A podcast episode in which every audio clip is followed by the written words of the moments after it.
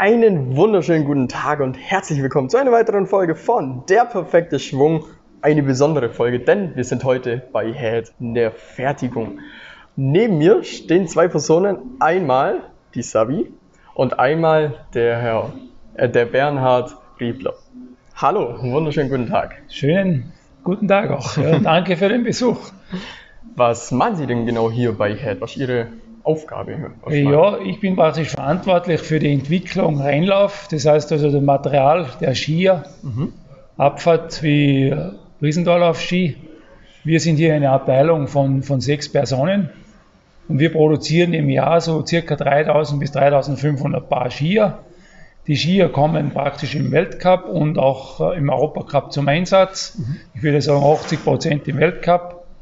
Und äh, die werden mehr oder weniger handgefertigt bei uns. Man muss sich das fast wie ein Prototypenbau vorstellen, weil wir können mehr oder weniger jeden Ski für den jeweiligen Athleten abstimmen. Also einfach auf die Anforderungen, die der Athlet mitbringt, die versuchen wir bestmöglich zu erfüllen. Okay, ja cool, klingt interessant. Dann können wir doch einfach mal loslegen. Schauen wir mal durch. Genau.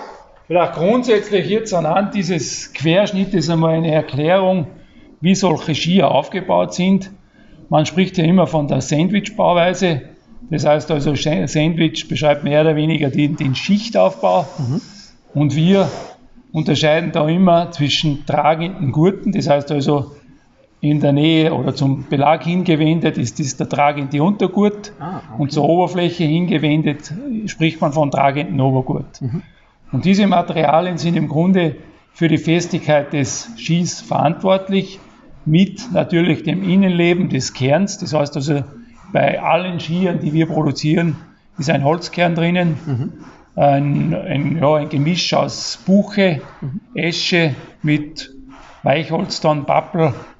Das ist, wird dann speziell für die einzelnen Skitypen abgestimmt und wird entsprechend dann so verbaut. Wo kommt denn der, das Holz dann genau her? Aus welcher Region dann? Ja, Holz, so wie Esche oder Buche, kommt eigentlich aus, man kann sagen, aus den angrenzenden Ländern von Österreich her. Mhm. Es gibt dann auch ein bisschen Edelhölzer wie Okume wird auch verwendet. Ah.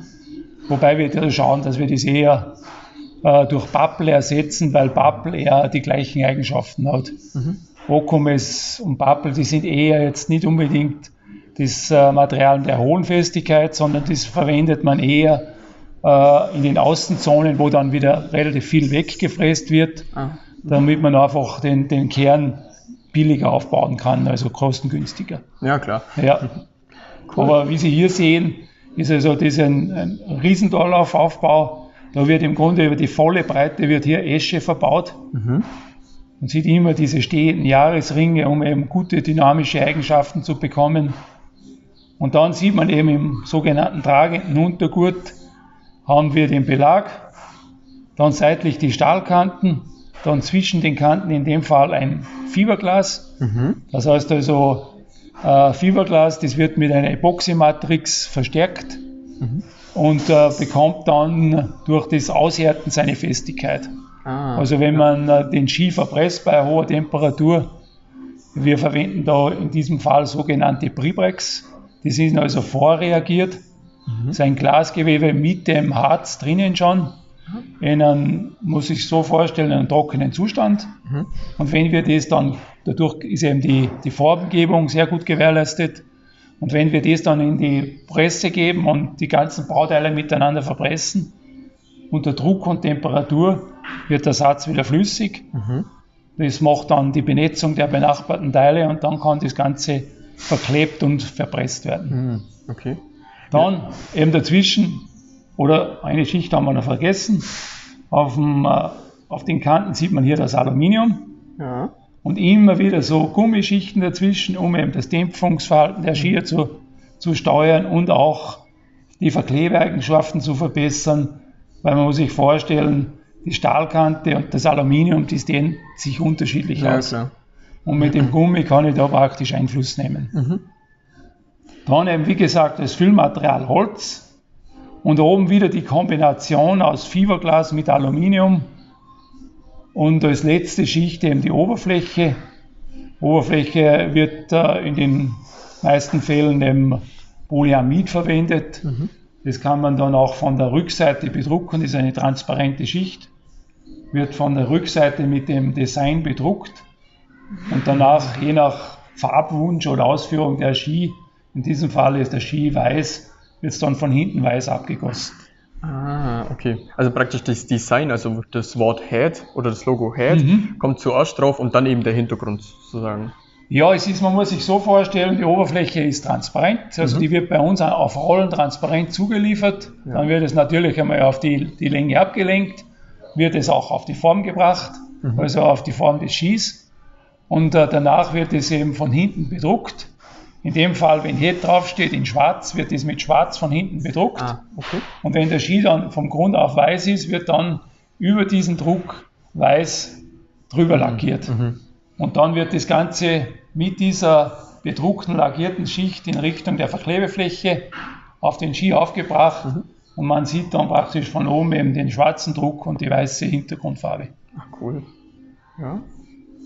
Interessant auf jeden Fall. Und wenn man jetzt so, ähm, das ist jetzt ja ein Riesenslalom aufbaut. Das wäre jetzt ein Riesendalauf, wobei man kann sagen Riesendalauf und die, die Speed-Ski, sagen wir zu Super-G und Abfahrt, sind mhm. unsere Speed-Skier die sind alle in so ähnlicher Kombination, also immer Fiberglas mit Aluminium kombiniert, mhm. mit äh, Eschekern. Mhm. Dann seitlich, die Seitenwangen haben wir nicht, nicht erwähnt. Das ist in diesem Fall ein Phenol, sogenannter Melaminharz. Das hat eine gute Stabilität auch, gibt auch ABS. ABS ist wesentlich weicher. Da muss man dann abstimmen. Mit diesen Sachen kann ich auch wieder auf Dämpfung und auf, das, äh, auf die Laufruhe des Skis Einfluss nehmen. Mhm. Wenn ich halt eine gute Kraftübertragung will, dann gehe ich auf das Phenol. Okay. Und wenn ich sage, ja, der Ski sollte ein bisschen verzeihender sein, dann kann ich auch das ABS auswählen. Ah, okay. Ja. Und beim Slalom-Ski, was ist da grundlegend im Aufbau dann anders? Slalom-Ski hat man grundlegend, sage ich mal, verwenden wir auch diese Sandwich-Konstruktion. Ja. Aber da gibt es auch dann spezielle Aufbauten, die wir verwenden, wo wir auch den, den Kern noch mit Fiberglas Carbon ummanteln, ah, okay. um eben noch einen stabileren Kern zu bekommen. Mhm. Und äh, ansonsten ist es auch wieder eine Kombination aus Fiberglas und Aluminium. Mhm.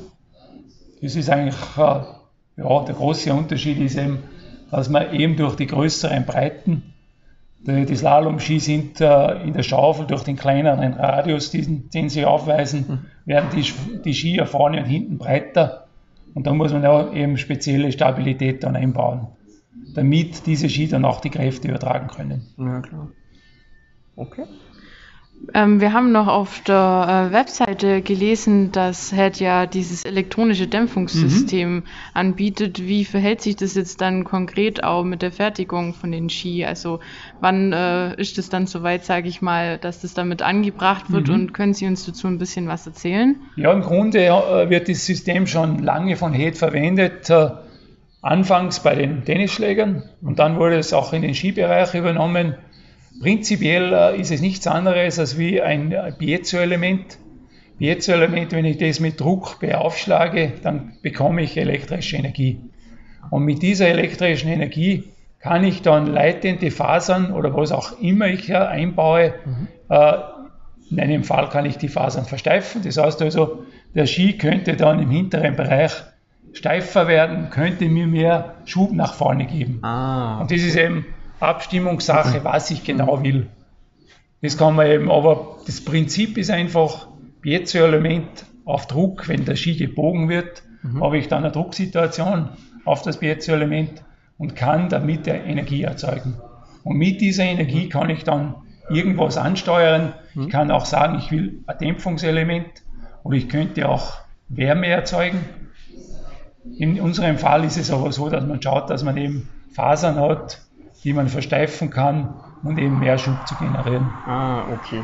Ist es dann bei jedem Ski so oder ist es bloß bei der Speed, äh, Speed-Ski eben und mit dem Riesenslalom? Gibt es dann im Slalom-Ski gar nicht oder ist es da dann auch? Ja, es ist ganz verschieden, wie man es will. Also in der Serie haben wir überall eingebaut. Okay. Und äh, wie gesagt, im Rennlauf ist es dann Abstimmungssache, wie man es verwenden will. Mhm. Ja. Also jeder Rennläufer kann dann selber entscheiden, genau. äh, ja. wie er es haben möchte. Ja. Ah, okay. Ja, cool. Gut, Gut, dann, dann können wir mal durchgucken, genau. So die einzelnen Materialien, die wir hier so verwenden. Wir haben ja alle schon kurz angesprochen. Hier sieht man dann einmal unser Regal, wo schon fertig vorbereitete Teile drinnen sind. Man sieht hier zum Beispiel das Aluminium. Das ist jetzt schon, normal wird das auf Rollen parallel angeliefert. Und jetzt sieht man hier schon, wo mehr oder weniger die Kontur gefräst ist des fertigen Skis. Das muss noch vorbehandelt werden, also damit man das dann verkleben kann, damit das absolut sauber ist. Also das ist jetzt erstmal nur zugeschnitten quasi auf genau, die Form das ist jetzt auf die Länge und auf die Form des Skis genau fasoniert, wie wir sagen. Und äh, das kann jetzt dann so in die Presse eingelegt werden, wird dann beidseits mit Kleber bestrichen. Das schauen wir uns dann noch an. Oben drüber sieht man hier die Oberfläche. Im Speed-Bereich äh, verwenden wir auch noch einen anderen Typ von Oberfläche, einen weiß eingefärbten. Da ist es dann so, dass die, die Farbgebung oder die Designgebung von oben erfolgt. Das heißt also wieder das gleiche, der Druck und dann eine Farbloslackierung, weil die Grundfarbe hier schon weiß ist und der Hedgie ja die, die letzten Jahre immer weiß Genau. war und auch in Zukunft noch in diese Richtung gehen wird. Wenn jetzt ein Rennläufer da individuelle Designwünsche hat, äh, ermöglicht hätte es gegebenenfalls auch oder ähm, sagt man dann, nee, wir wollen eigentlich dem Design schon treu bleiben? Na, man hat im Grunde schon für, für Rennlauf ein, ein Design, das auch so entsprechend verkauft wird. Und da will man schon das so im Fernsehen präsentiert haben. Ja. Wenn es dann irgendein besonderes, sage ich mal, Erlebnis gibt, dass es einen Olympiasieger gibt oder ein, äh, der Gesamtweltcup gewonnen wird, sieht man dann immer wieder, Hm, ja. dass am Ende des Jahres, dann macht man einfach dann für den jeweiligen Läufer dann den entsprechenden Ski mit dem entsprechenden Aufdruck drauf. Aber während des Jahres und, und während der Rennen wird schon das Design so eingesetzt, wie es auch, wie es auch verkauft wird. Hm. Fall. Weil wir wollen ja mehr oder weniger unsere Produkte über den Rennlauf bewerben. Ja. Genau. Klar. Das ist ja das Ja. Aushängeschild im Genau, Endeffekt. ja. Klar. Dann sieht man hier das Schwarze, sind die, die Laufflächenbelege. Mhm. Schwarz darum, weil eben Ruß drinnen ist. Mhm. Also der Ruß macht die, das Polyethylen, ist das Grundmaterial, macht dieses Polyethylen lei- leitfähig und auch von der Wärmeleitfähigkeit her besser, also elektrisch und wärmetechnisch leitfähig. Mhm. Das bringt äh, Vorteile während des Gleitens, also es gleitet besser. Wie ist denn das jetzt, äh, das Slalom-Ski? Oder ich habe äh, beim Skitest eben den Slalom-Ski getestet. Mhm. Und da war jetzt der Belag eben weiß, beziehungsweise hat dann unten die ähm, Headschrift eben gehabt. Genau, ja. Wie ist denn das dann von der Gleitfähigkeit? Hat das dann irgendwelche Nachteile im Gegensatz zu jetzt dem schwarzen? Ja, es ist so, dass äh, wir in den Speed-Skiern, also Super-G und Abfahrt, werden eigentlich ja, zu 100% schwarze Belege verarbeitet. Mhm. Okay. Im äh, Slalom-Bereich haben wir uns heuer entschlossen, dass man einfach auch ein bisschen mehr Design von unten will. Und da haben wir mehr oder weniger den schwarzen Belag seitlich noch äh, drauf, wo ich eben die größte Belastung habe beim Schwung. Und äh, da ist es wichtig, dass er gut gleitet, dass er eine gute Abriebfestigkeit hat. Da haben wir eben das so äh, sichergestellt, dass es in der Mitte einen parallelen Streifen gibt, der eben weiß ist und den ich entsprechend eben designen kann. Ah, Das war auch also eine Marketingüberlegung. Und im Riesendorlauf ist es so, dass wir auch eigentlich zu 100% schwarz unterwegs sind. ah okay. Ja. Also dann einzig und allein das Slalom-Ski. dann- Genau, ja. Ah, okay. Ja, cool. Ja, nee, hat auf jeden Fall, schon mal was anderes auf Ja. jeden Fall. Und es sieht auf jeden Fall auch gut aus, weil ich habe ähm, das Slalom-Ski eben dann getestet Ja. und das, das, ja, es sieht halt einfach cool aus. Ja, es ist äh, jetzt in den letzten Jahren, wir sind da nicht der Erste gewesen, eigentlich, der Ja. mit transparenten Belegen gekommen ist. Und äh, wir sind eigentlich einer der Letzten, muss man ehrlich sagen. Ja. Aber jetzt haben wir gesagt, ja, wir probieren es auch einmal, Klar. weil es ist einfach auch eine Werbefläche. Ja. Natürlich, klar, klar. Weil ob du jetzt dann hier unten das äh, Head-Logo klein hast Ja. oder dann riesig Genau. unten drauf nochmal das Wort Head hast, Ja. ist halt nochmal ganz andere Wirkung. Ja. Dann hier unten, das ist eben das Abteil unserer Speechy. Mhm. Das heißt, hier sieht man auch Fiberglasmaterial. Das unterscheidet sich aber etwas von dem, was wir vorhin besprochen haben. Das ist jetzt kein sogenanntes Prebrek. Das ist also ein Laminat, auch mit Epoxy-Matrix drinnen. aber das kaufen wir schon fertig ausgehärtet und geschliffen zu. Ah, okay. Also okay. das muss man dann so verarbeiten, dass man wieder beidseitig Kleber aufbringt, um eben die benachbarten Kle äh, Materialien verkleben zu können. Ah. Und da gibt es die verschiedensten Varianten dann, Mhm. wie sie zum Einsatz kommen.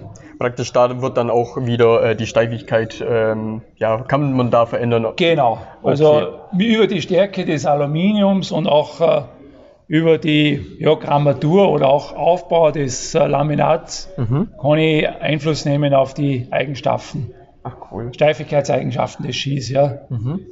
Wie dick ist denn dann normalerweise, ich sage jetzt mal beim Riesenslalom Ski, die ähm, Aluminium ähm, Ja. Deckung? Bewegt sich von 0,5 bis 1 mm. Ah, okay. Da gibt es verschiedene Aufbauten. Es gibt Aufbauten, wo ich sage, ich habe jetzt im, im Untergurt so um die 0,5 drinnen und oben 0,6. Und dann hat man aber wieder vielleicht einen, wo ich 0,6 unten habe und oben 1,0.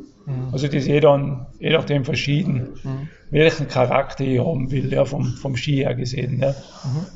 Wenn man jetzt zum Beispiel vergleicht Frühjahrsski und ähm, Gletscherski zum Beispiel ganz am Anfang von der Saison, was für Unterschiede gibt es denn da? Weil der, ich sage jetzt mal, der Anfangsski, der Gletscherski ist doch bestimmt ein bisschen aggressiver, oder?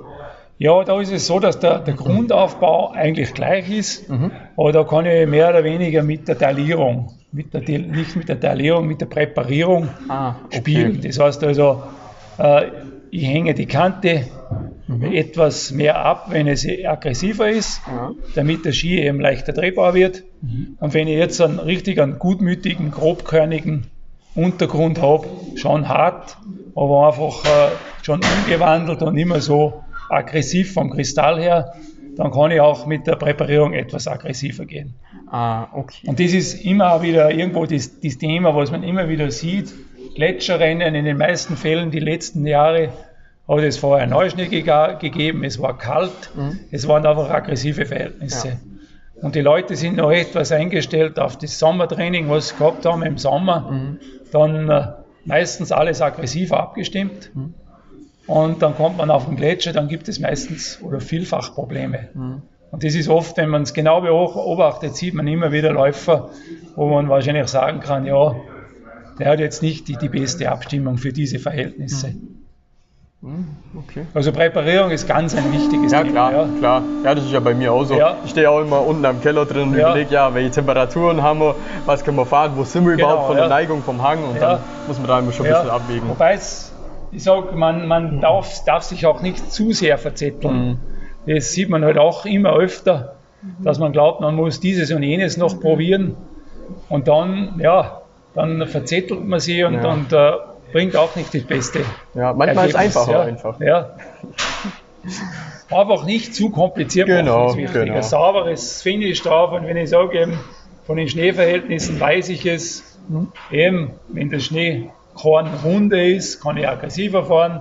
Wenn ich einen frischen Neuschnee, kalte Temperaturen habe, muss ich einfach entsprechend ja, toleranter die, die Präparation auslegen. Ja, im Endeffekt hat man schon alles mal gesehen. Ja. Das ist ja jetzt nicht Neuland im Endeffekt. Genau, ja. Ja, Da wäre jetzt unser Regal mit den Teilen für die sogenannten Technik-Ski, also Slalom und Riesendorlauf.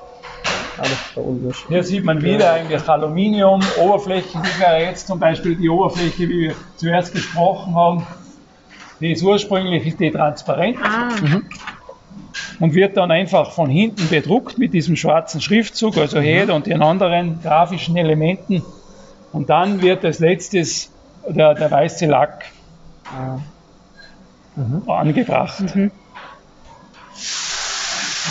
Das ist einfach ein thermoplastisches Material und bei den Speedskiern geht es in Richtung Duroplast praktisch. Ja. Aber äh, im Endeffekt kauft ihr ja die Folie dann so, wie sie ist, jetzt zu oder macht ihr die dann auch selber? Also wir kaufen da die Folie im transparenten Zustand zu. Die wird in Rollen angeliefert und wird dann bei uns zuerst abgelenkt auf die entsprechende Länge und danach eben wieder auf Form gebracht durch Fräsen. Ah, okay. Und äh, danach eben mit dem Siebdruck versehen und, und Design und Lackierung. Hier wieder so ein Zusammenspiel von, sind auch noch Laminate, werden auch äh, in, in geringem Maße verwendet. spezieller Aufbau, da kann man eben variieren mit, mit Faserrichtung, ob ich nur längs äh, verstärkt haben will oder auch diagonal. Da kann ich wieder die Torsionssteifigkeit erhöhen. Mhm. Das muss man halt alles wissen, in welche Richtung man gehen will. Mhm. Und dann kann ich praktisch mit den entsprechenden Materialien das erreichen. Okay. Wie denn das habt ihr dann äh, auch zum Beispiel ich habe mal gehört, damit der SG-Ski bzw. der Abfahrtski, je länger man den fährt, also über die Jahre hinweg schneller wird, habt ihr dann praktisch auch noch alte Modelle, wo ihr einfach dann neues äh, Design drüber klebt sozusagen? Na, also das macht man nicht. Es ist, äh, man sieht im, im Speed-Bereich, also im Super-G und der Abfahrt, dass die Modelle länger gefahren werden, mhm, ja. weil es ist einfach so, je mehr man den Ski bewegt, mhm. je mehr man ihn präpariert, wächst, wird der Ski immer schneller. Mhm. Und darum sieht man auch im, im, äh, im Speed-Bereich, wie wir sagen, immer Ski, wo auch noch älteres Design ah. zur Anwendung kommt. Ja. ja. Weil einfach die, die Skier eben mit den ganzen Bearbeitungsschritten und eben diesen Kilometern, die, die sie auf Schnee mhm. gemacht haben, immer, immer besser und schneller werden. Ja, klar. Ja. Vielleicht noch zum Holzkern, schauen wir da mal jetzt hier. Mhm einen, einen Riesendorlaufkern, der jetzt schon entsprechend auf Form gebracht ist. Mhm. Das heißt also, man sieht hier schon seitlich die Taillierung. Das heißt immer, der Ski ist eine, oder weist seitlich einen Radius auf oder einen Seitenformausschnitt, wie wir sagen, der meistens einen Radius darstellt. Mhm. Das heißt also, in der Mitte ist er schmäler, nach vorne und hinten wird er breiter. Und das muss man eben auch exakt fräsen. Und äh, wenn man von der Seite anschaut, sieht man praktisch den dicken Verlauf. Ah, ja, genau. Vorne und hinten ah. eben dünner, um den Ski flexibler zu gestalten mhm. und in der Mitte eine entsprechende Dicke, damit ich die nötige Stabilität habe. Mhm. Wenn man jetzt, äh, das kann man ja dann auch verändern. Wenn jetzt der Athlet sagt, er möchte jetzt gern ähm, das ein bisschen steifer haben, den Ski, dann kann man das auch oder den genau. Holzkern an sich auch wieder dann mhm. anpassen und sagen, äh, bei der Sandwich-Bauweise ist es so, je mehr ich praktisch diese tragenden Gurte voneinander dis distanziere, umso stabiler die Konstruktion. Ah, okay. Das heißt also, wenn ich hier den Kern in der Dicke erhöhe, dann bekomme ich automatisch mehr Steifigkeit mhm. bei gleichem Trägermaterial. Ah, okay. Und da gibt es unzählige Kurven, die wir praktisch in unserem äh, ja, Repertoire haben. Mhm. Je nachdem, äh, der eine oder andere Läufer hat einen anderen Fahrstil, der ja, wünscht ein bisschen klar. steifere Ski, der andere sagt, er kommt mit einem weicheren gut zurecht mhm. und dementsprechend werden die Ski dann bei uns gebaut. Mhm. Und wenn dann irgendwelche Rückmeldungen kommen, dass er sagt, ja, vorne Stabilität oder unruhig, dann können wir auch über die, die Skidicke da drauf Einfluss nehmen. Okay. Ja klar, im Endeffekt muss man oder muss der Athlet einfach das Material haben, mit dem er sich wohlfühlt, genau. damit er dann eben auch die Erfolge einfahren kann. Ja. Genau, das ist ja, das ist ja die Idee immer. Ja, das nächste wäre dann schon, jetzt sieht man hier noch den Belag, können wir uns noch anschauen. Da ist es so, dass wir, das sind seitlich noch Verstärkungsstreifen, die angebracht werden, weil Neben der Kante ist beim Kurvenfahren der Druck am größten. Und wenn man jetzt richtig aggressiven Schnee und, und, und richtig eisige Pisten hat, kann es vorkommen, dass äh, der Ski neben der Kante ausreißt. Und das bringt, bringt dann das Problem, dass der Läufer dann nicht mehr so exakt steuern kann und einfach Zeit verliert. Und darum versuchen wir hier einfach Streifen anzubringen, die noch eine höhere Festigkeit aufweisen wie der Belag. Vom Gleiten her geringfügig schlechter sind, darum eben setzen wir sie nur in dieser Breite ein, die unbedingt benötigt wird. Ja, Werden die dann auch angeklebt? Oder? Ja, das wird alles dann äh, von oben wird es jetzt fixiert. Mhm. Das ist jetzt die Seite, die man dann am fertig verpressten Ski sieht. Und von hinten wird dann einfach auf diese Schicht auch Kleber aufgebracht und damit kann wieder die Verklebung zum benachbarten Bauteil erfolgen. Okay. Und wenn man dann alle Teile mehr oder weniger bereit hat, dann kommen die zur Presse. In der Presse hat man dann eine Unterform. Hier beginnt dann die Arbeit an der Presse, die einzelnen Bauteile zu schichten. Also er beginnt mit dem Belag, Stahlkante, dann die, die tragenden Schichten im Untergurt, Holzkern und dann die, der Obergurt, Oberfläche. Danach kann er dann die Pressekassette schließen, gibt den Oberdeckel der Form drauf und der ganze, die Presskassette kommt dann in die, die Presse hinein und die wird dann unter Druck und Temperatur werden alle diese Bauteile miteinander verklebt. Wie lange dauert das Verkleben, beziehungsweise das, ähm, die Maschine den Druck hält? Wie lange dauert das? Ja, der ganze Zyklus muss man ungefähr mit, mit 23 5 bis 25 Minuten ausgehen. Mhm. Also man hat eine Heizzeit, wir verlängern die Heizzeit etwas und auch die Kühlzeit, mhm. damit der Ski einfach die Möglichkeit hat, nicht äh, schockmäßig abkühlen zu müssen, sondern dass er schön langsam ausgekühlt wird. Also ich habe immer eine definierte Heizzeit von 15 bis 18 Minuten mhm. und dann eben eine Aufheizphase und eine, eine Abkühlphase. Ah, okay. Ist es dann das einzigste Mal, wo das wirklich mit Temperatur in Berührung kommt oder gibt es dann nochmal einen Schritt, wo das dann nochmal getempert wird zum Beispiel, wo das dann nochmal in den Ofen kommt? Und ja, es ist nur der Fall, wenn ich sage, ich habe Skier, die nachträglich noch lackiert werden, mhm. die kommen danach auch noch bei 60, 70 Grad in, in eine Trockenkammer. Okay. Ja. Aber sonst ist es so, dass der Ski nach der Presse fertig ist, da er reagiert aber noch. Also mhm. wir schauen, dass der Ski dann einfach noch die Möglichkeit hat, äh, ruhig zu stehen und dass er sich mehr oder weniger fertig aushärten kann dann. Ja. Cool. Mhm. Cool, gehen wir weiter. Schauen wir mal, wie weit der Fiedler jetzt ist. Ah, jetzt ist er gerade fertig geworden. Ja, das wäre jetzt so, so die, die Presskasse, wie gesagt.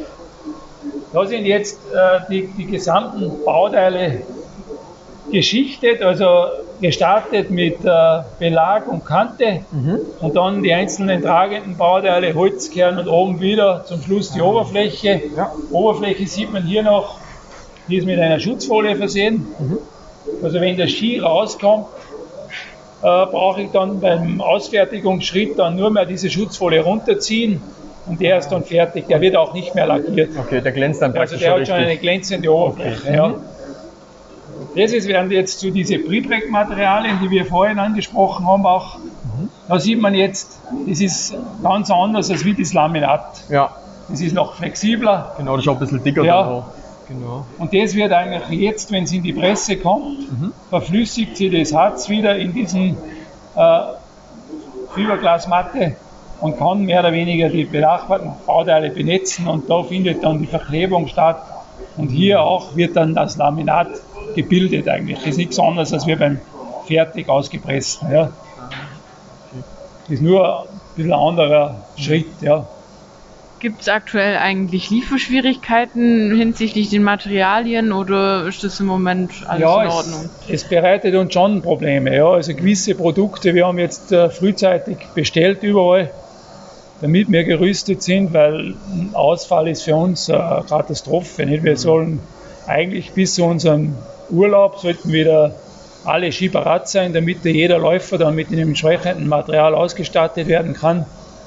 Und wir haben halt versucht, mit frühzeitigen Bestellungen es zu verhindern. Es gibt aber trotzdem Problematiken, speziell, wie wir vorhin gesehen haben, die Belege mit dem Schwarz.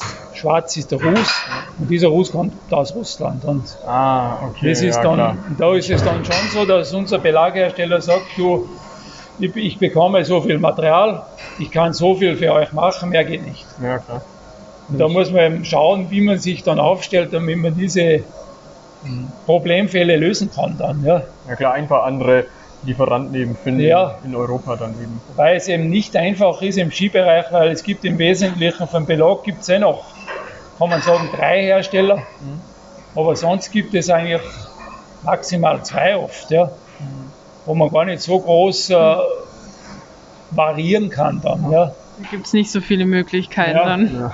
Nein, es ist einfach wichtig, dass man eine gute Basis mit den Lieferanten hat. Mhm. Gute Zusammenarbeit über Jahre ist da schon förderlich, um entsprechend an das Material zu kommen. Ja, ja. Klar, klar. Wie viele Maschinen, wie viele Pressen habt ihr denn eigentlich in, in eurem Werk? Ja, wie gesagt, wir fahren jetzt da zwei. Mhm. Also eine ist abgestimmt auf die kürzeren Ski, Riesendallauf und Slalom. Mhm. Und die zweite dahinter ist dann abgestimmt auf, auf die langen Super-G und Abfahrt. Ah, okay. Mhm. Und äh, in der Serie drüben haben wir an die 25 Pressen stehen. Mhm. 30 sogar, ja. Mhm. Wie lange dauert es denn konkret, bis ein Ski dann endgültig fertig ist? Ja, ich meine, wenn man jetzt die ganzen Schritte mit der, mit der ganzen Vorfertigung und alles äh, dazu zählt, ist bei uns schon so, dass man in Summe sicher über eine Stunde rechnen muss, was drauf ist. Ja. ja dafür kriegt man ein Top-Produkt. Ja. ja, es ist auch ja, so, dass wenn wir eben Besuche von außen bekommen, es ist a, a jeder eigentlich noch fasziniert, dass noch sehr viel manuell ist. Mhm. Ja. Auch wenn ich jetzt diesen äh, Arbeitsplatz Verpressung anschaue, mhm. dann stellen sich manche auch schon vor, man hat Roboter stehen und die legen die mhm. ganzen Teile ein. Aber man muss einfach mal die, die Geometrie von so einem Skikörper ja. anschauen. Ich habe außer dem, dem Ende habe ich nirgends eine Gerade drinnen. Mhm. Es ist alles mit Radien und, und uh, von der Geometrie äußerst schwierig. Mhm. Und dann ist es auch schwierig, die genaue Positionierung der, der verschiedenen Bauteile vorzunehmen. Also man überlegt schon immer wieder, wie kann ich das machen, aber speziell, wie es jetzt bei uns ist, wo wir eine Art Prototypenbau sind, ist es sowieso noch schwieriger, dass ich den Prozess umstelle, weil wenn ich dann sage, ich habe das irgendwie automatisiert, dann muss ich den Prozess ja, wenn ich jetzt irgendwas umstelle hier, muss ich automatisch hier wieder programmieren und schauen, dass der Prozess wieder entsprechend ablaufen kann. Ja, klar. Also bei uns ist es so, dass ich das jetzt nicht so groß sehe, aber in, in der Produktion sind schon Überlegungen da, wie man in diese Richtung noch gehen kann, das mehr zu automatisieren. Mhm. Ja, klar. Klar, im Endeffekt, ähm, du hast dann den Ski einfach in der Hand und weißt, wie er sich verhält, kannst du es genauer einfach positionieren und das ist halt, genau, ja, das ja. halt der Roboter ja. nicht, der hat nicht dieses Gefühl, ja. dieses Feinige. Ja. Und ja. Mal technisch ist viel machbar. Natürlich, keine Frage. Ja. Aber es muss einfach immer wieder dann der Aufwand zum Ergebnis, das muss genau. ja einfach irgendwo Natürlich. Äh, die Waage halten. Es muss einfach passen im Endeffekt ja, genau, genau. wenn man jetzt schaut, wenn ein Ski aus der Presse kommt, schaut er dann praktisch so aus. Ah, okay. Hm, okay. Also man sieht, das Schwarze ist der Kleber. Ja. Mhm was überall drauf hat. Das ist einfach, die Bauteile werden mit dem Kleber über diese Walzen, was man da hinten sieht, die zwei, mhm. da ist unten der Kleber drinnen und der, der, auf den Rollen ist mehr oder weniger der Kleber drauf. Und wenn das Material durchläuft, oder es entweder, wenn ich sage, die Oberfläche brauche ich nur, natürlich nur einmal, mhm. dann nehme ich zwei her und lasse die durch. Und äh, wenn ich eine Schicht drinnen habe, dann ist es meistens so, dass ich sowieso unten und oben Kleber brauche, das lasse ich da durch. Und äh, durch den Druck und die Temperatur verflüssigt sich das alles und drückt praktisch dann heraus. Das sind diese ah, Kleberrückstände, die man sieht. Also die nächsten Schritte sind jetzt, dass man einmal zuerst die Laufsohle vorschleift ja. und dann wird seitlich eben die Kontur gefräst, der Absatz gefräst und danach eben das Feintuning am Belag, mhm. äh, Feintuning auch wieder Seitenkante Oberfläche bei dem Ski ist eben wie gesagt so, dass ich, wenn ich die ganzen Schleifschritte, Bearbeitungsschritte durchgeführt habe, brauche ich eigentlich nur mehr die Oberfläche runterziehen und habe dann mein, die Schutzfolie, nicht die Oberfläche, nur die Schutzfolie und habe dann entsprechend meine äh, glänzende Oberfläche. Ist ja da jetzt schon, das ist noch nicht unten, oder? Die Oberfläche? Äh, die Nein, da ist es noch oben. Also ah, die wird ja. erst mhm. nach den einzelnen Bearbeitungsschritten in der Ausfertigung wird die runtergezogen. Ah, okay. ja. Mhm. Ja klar, kommen dann ja. nochmal Kratzer rein und das, ja. ja. Mhm. Was hat es mit den roten äh, Strichen auf sich äh, hinten? Das also wäre jetzt das, was wir vorhin gesehen na, haben, äh, mit dem äh, Kleben dieser mhm. Verstärkungsstreifen. Nein, ich meine auf, auf der Seite. Genau. Ach so, das ist genau. Kontrolle. Also die Skier werden dann immer, wenn sie aus der Presse rauskommen, haben wir hier ein spezielles Messgerät, ein sogenanntes Lichtspaltmessgerät mhm. können den, den Ski an eine plane Fläche drucken und dann schauen, ob er komplett schön mit dieser planen Fläche abschließt. Ah, okay. Das heißt also, der Ski sollte einfach dann schön dabei liegen. Also mhm. keine, da hat er zum Beispiel angezeichnet, dass er hier ein Loch drinnen hat. Ja. Und das hat er dann entsprechend, das kann er an der Presse mit der Einstellung korrigieren. Mhm. Das ist, wenn ich mit Bribrek arbeite oder mit Fiberglas, habe ich einfach eine gewisse mhm. äh, Varianz drinnen. Und da schaut man bei der Einstellung, dass man das möglichst so hinbekommt, dass die, die Qualität sehr gut ist. Ich kann nicht auf jeden Einzelski, der rauskommt, sofort wieder reagieren. Ja, also man muss immer schauen, dass man einfach im Schnitt dann ein, ein gutes Ergebnis hat. Mhm.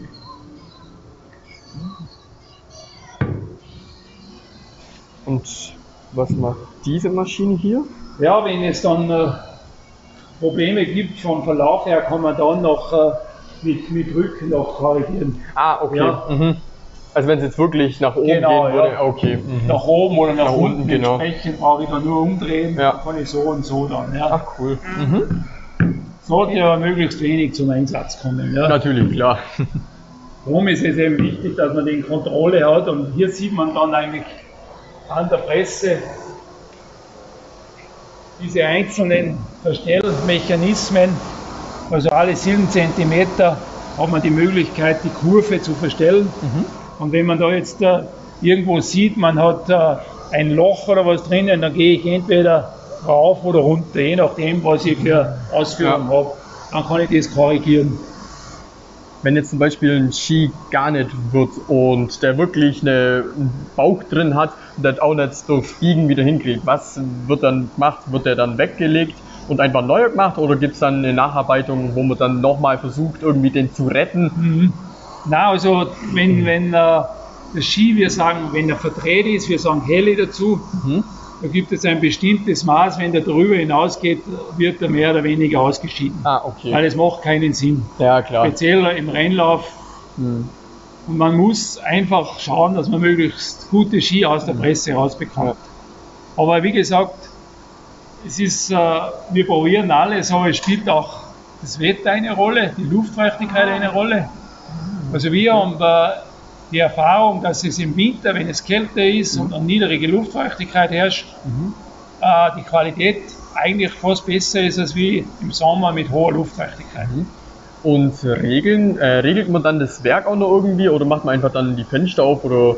Ja, da schaut man, wir haben auch hier in der, in der Presserei, die können wir klimatisieren. Ah. Mhm. Das heißt, dass wir einfach von der Luftfeuchtigkeit und von der Temperatur da immer ein, ein gutes Klima haben. Ja. Standardisiert oft. Ja, ja klar. Mhm. Ich merke es auch, es geht ein leichtes Lüftler hier. Ja. ja. Ja, cool.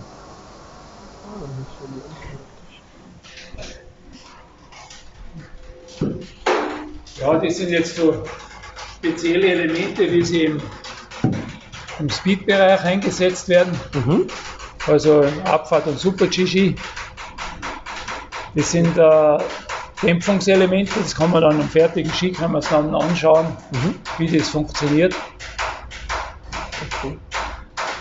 Und der Ski ist jetzt. Da ist es jetzt so, dass die, die Presszeit, also die Heizzeit ist vorbei. Mhm. Jetzt hört man schon das Kühlen dadurch das Knacksen. Ah, okay. Das ist ja das Holz, wo knackst dann, oder? Ja, es ist einfach auch äh, die ganzen das Bauteile drinnen, also auch mhm. Äh, die Presskassette und alles hat da einfach irgendwo Spannungen. Ah, ja, klar. Durch das zuerst Hitze und danach äh, eben, man muss sich vorstellen, zuerst fließt über diese Heizschienen das, das Wärmeträgeröl, also das wird auf 220 Grad aufgeheizt fließt durch Kanäle durch dieses Aluminiumprofil und danach beim Kühlprozess wird das gestoppt und dann kommt kaltes Wasser durch. Mhm. Und das ist schon eigentlich ein, ein Riesenunterschied dann. Ja, ja klar. Ja.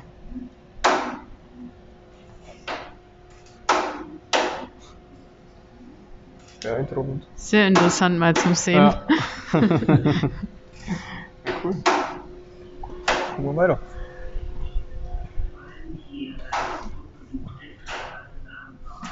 Das wäre jetzt eben der Abfahrtski, wo wir zuerst das Material angesprochen haben. Mhm. Da sieht man hier eben die Schnitte an der Oberfläche. Ja.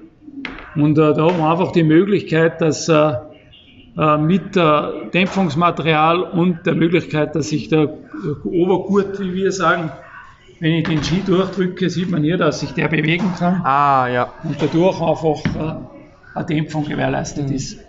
Ja klar, beim Abfahrtski, da sind einfach viel mehr Kräfte Ja. erforderlich oder es kommen Genau, drauf, wie ja. jetzt bei einem Slalom oder Riesenslalom-Ski, Genau. das ist Ja. ganz klar. Gibt es dann da einen Unterschied auch bei Damen- und Herren-Abfahrtski? Ja, gibt es. Wobei jetzt äh, schon grundsätzlich die Damen auch Herren Ski fahren. Mhm. Aber natürlich von der Steifigkeitsauslegung sind die anders ausgelegt, also weicher. Ja. Ah, okay.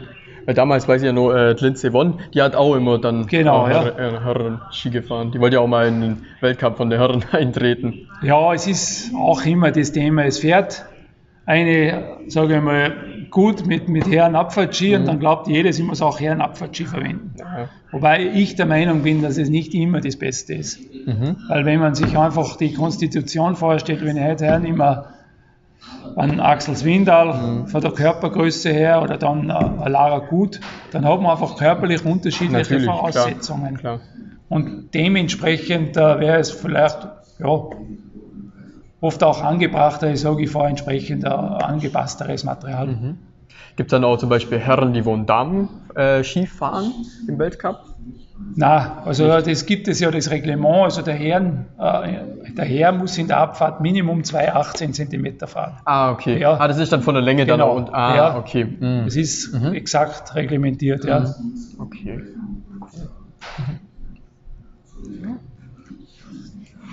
Ja, das wär's so. Genau. so, ja. Dann hätten wir praktisch alle Prozesse mal durch. Mhm. Cool. Fahren Sie selber privat auch Ski? Ja, sehr gerne, muss ich sagen. Ja, Wo dann Also- am liebsten? ja ich komme aus, aus Salzburg, also Sportwelt Amadee, also Wagrain. Und äh, ja, ich bin eigentlich zu Hause immer unterwegs. Wir haben auch äh, im Umkreis von, sage ich mal, 30, 40 Kilometer haben wir ja jede Menge Skigebiete, aber Ja, klar. klar. Ich habe es eigentlich vor der Haustür bei mir. Ich brauche eigentlich nur ein paar Meter gehen und, und da ist es mir am angenehmsten, wenn ich einfach daheim bei uns den Hausberg fahre. Ist auch eine, eine wunderschöne Piste. Also für mich eine von den schönsten Pisten, die es äh, im, im Snow Space Mhm. äh, gibt. Also Snow Space heißt Flachau, Wagrain und St. Johann zusammengeschlossen. Und da bin ich sehr gut aufgehoben eigentlich. Ja. Sind Sie dann nochmal selber irgendwie von, äh, bei den Weltcuprennen vor Ort und besprechen das mit den Athleten oder schon? Wichtig für uns ist auch, äh, sage ich mal, der Servicemann. Mhm. Der ist äh, jeden Tag oder bei jedem Rennen immer an, an der Piste und immer am Läufer dran. Mhm. Und äh, wir haben eigentlich alles äh, ehemalige Rennläufer, Mhm. die ein geschultes Auge haben, die einfach sehen, wenn der runterfährt, was, was ist anders geworden. Der Betreuer weiß genau, welcher Ski er hat, welches Material. Und der kann uns dann äh, viel Input geben. Ja, Mhm. Wann ist denn Ihre Hauptarbeitung äh, oder wann verarbeiten Sie die meisten Ski? Ist das eher dann im Winter oder im Also, Herbst? Oder? ist eigentlich jetzt die Phase, wo wir schon vorarbeiten für den Winter. Mhm.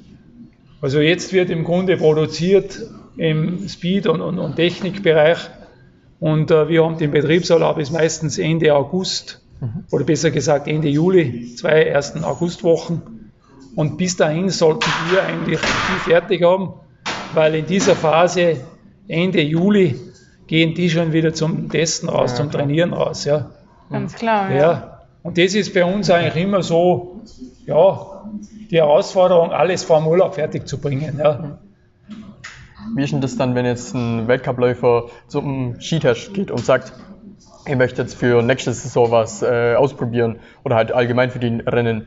Wie viel Bar Ski kriegt denn dann der mit zum Training oder gibt es da ein bestimmtes Kontingent, der nur du darfst 45 Bar Ski mitnehmen oder wie, wie ist denn das da? Wie läuft sowas? Ja, wenn Sie jetzt sagt, äh, man, man macht was Neues, das findet ja laufend statt. Also die Diskussion ist ja das ganze, äh, ganze Jahr am Kochen eigentlich, dass man sagt, ja, dieses und jenes wäre zu verbessern.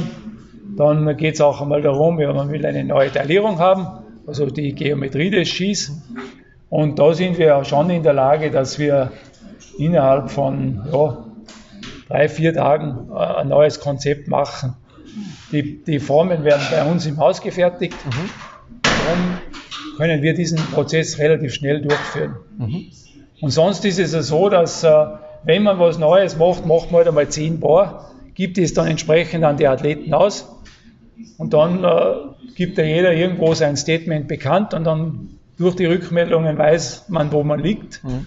Wenn einer sagt, für ihn super, dann, dann äh, wird der vielleicht sagen, ja, ich bräuchte mehr Ski, weil es ist schon so, dass jeder Betreuer dann ungefähr vier, fünf Paar von einem Skityp haben will, mhm. um einfach dann das Training, das Rennen und, und alles einfach ja, äh, äh, damit äh, abfedern zu können. Ja. Mhm.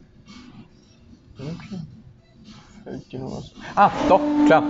Ähm, wenn jetzt zum Beispiel der Weltcup, der steht ja im Prinzip für sich. Der tut ja die Technologien entwickeln mhm. für den Otto-Normalverbraucher. Wie lange dauert so der Prozess? Ist das zwei Jahre, ist der Weltcup zwei Jahre zum Beispiel voraus oder wie viel Vorsprung hat der Weltcup im Vergleich? Ja, man kann schon sagen, es ist, es ist auch nicht jede Technologie jetzt unbedingt geeignet, dass ich sage, man, man wendet Sachen in der, in der beim Serien-Ski an. Ja. Aber natürlich, viele Technologien werden in die Serie übernommen. Mhm. Und dann ist es schon ungefähr so ein Vorlauf von zwei bis drei Jahren. Ja. Ah, okay. Mhm.